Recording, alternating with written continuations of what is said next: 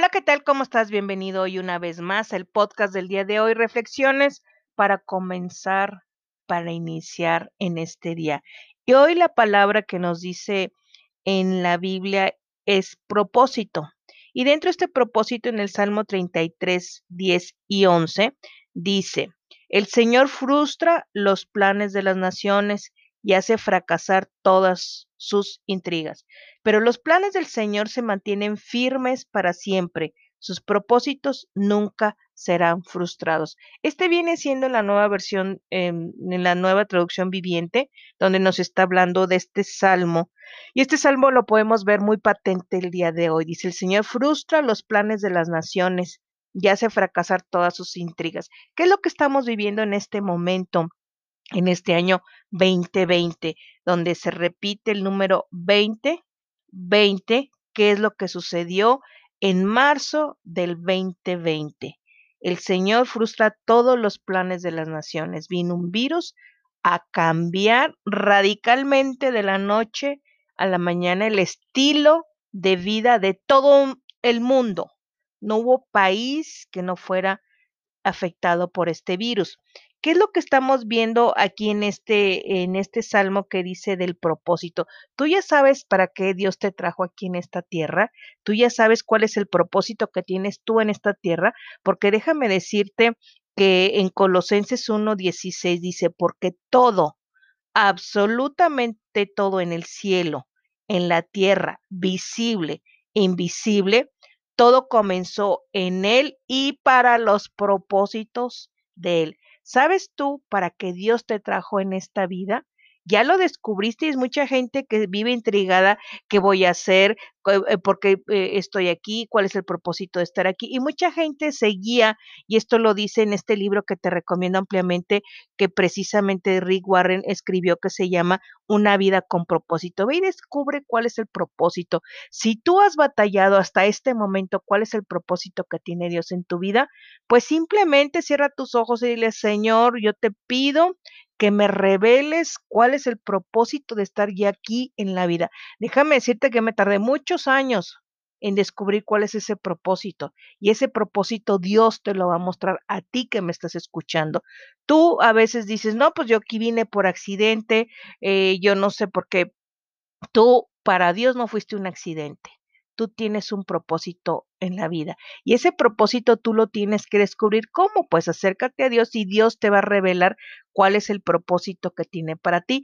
Porque déjame decirte una frase de Albert Einstein dice, Dios no juega a los dados, Él te trajo por una razón. ¿Quieres saber cuál es esa razón? Yo te puedo decir, hay gente que tiene eh, un propósito específico en la vida.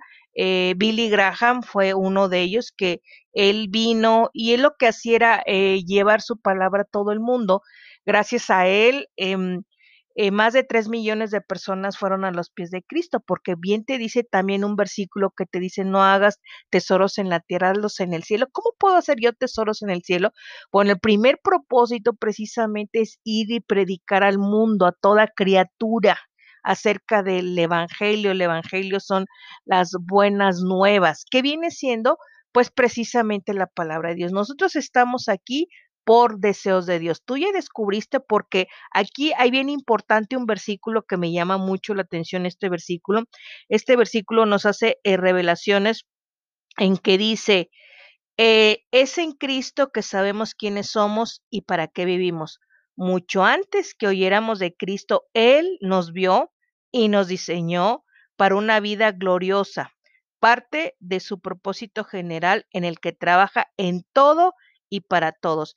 Y aquí en este versículo que, hace mención en el primer capítulo de Una vida con propósito, dice, este versículo nos muestra tres revelaciones para tus propósitos. Número uno, encuentras tu propósito de identidad al tener una relación con Jesucristo. Si aún no tienes esta relación, hazla, iníciala. ¿Cómo la inicio? Yo en este momento cierro mis ojos, Señor, yo te pido que guíes mi vida, yo te entrego mi vida, yo te pido perdón por todo lo que he hecho en el pasado y te recibo como mi único Salvador y tú guía mi vida de aquí en adelante conforme a tu voluntad. Ahí ya Dios va a empezar a hacer algo en tu vida. Número dos, Dios pensó en ti mucho antes que tú en él.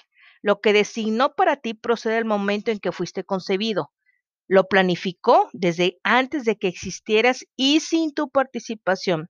Tú puedes elegir tu carrera, tu cónyuge, tu pasatiempos o muchas cosas más, pero no te toca escoger tu propio designio. Y número tres, el propósito de tu vida es parte de un designio cósmico mucho más vasto, uno que Dios planeó para la eternidad.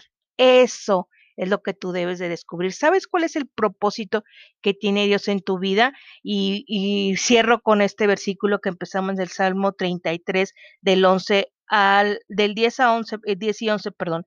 El Señor frustra los planes de las naciones y ya lo estamos viendo el día de hoy con esta pandemia y hace fracasar todas sus intrigas. Pero los planes de Dios se mantienen firmes para siempre. Sus propósitos nunca serán frustrados. ¿Qué tal? ¿Qué te parece el día de hoy esta reflexión? Interesante, ¿no? Bien, pues se despide tu amiga y compañera de todos los días, Patricia Garza Vázquez. Nos vemos en el próximo podcast y espero que reflexiones y busques cuál es el propósito que tiene Dios en tu vida. Hasta pronto. Bye.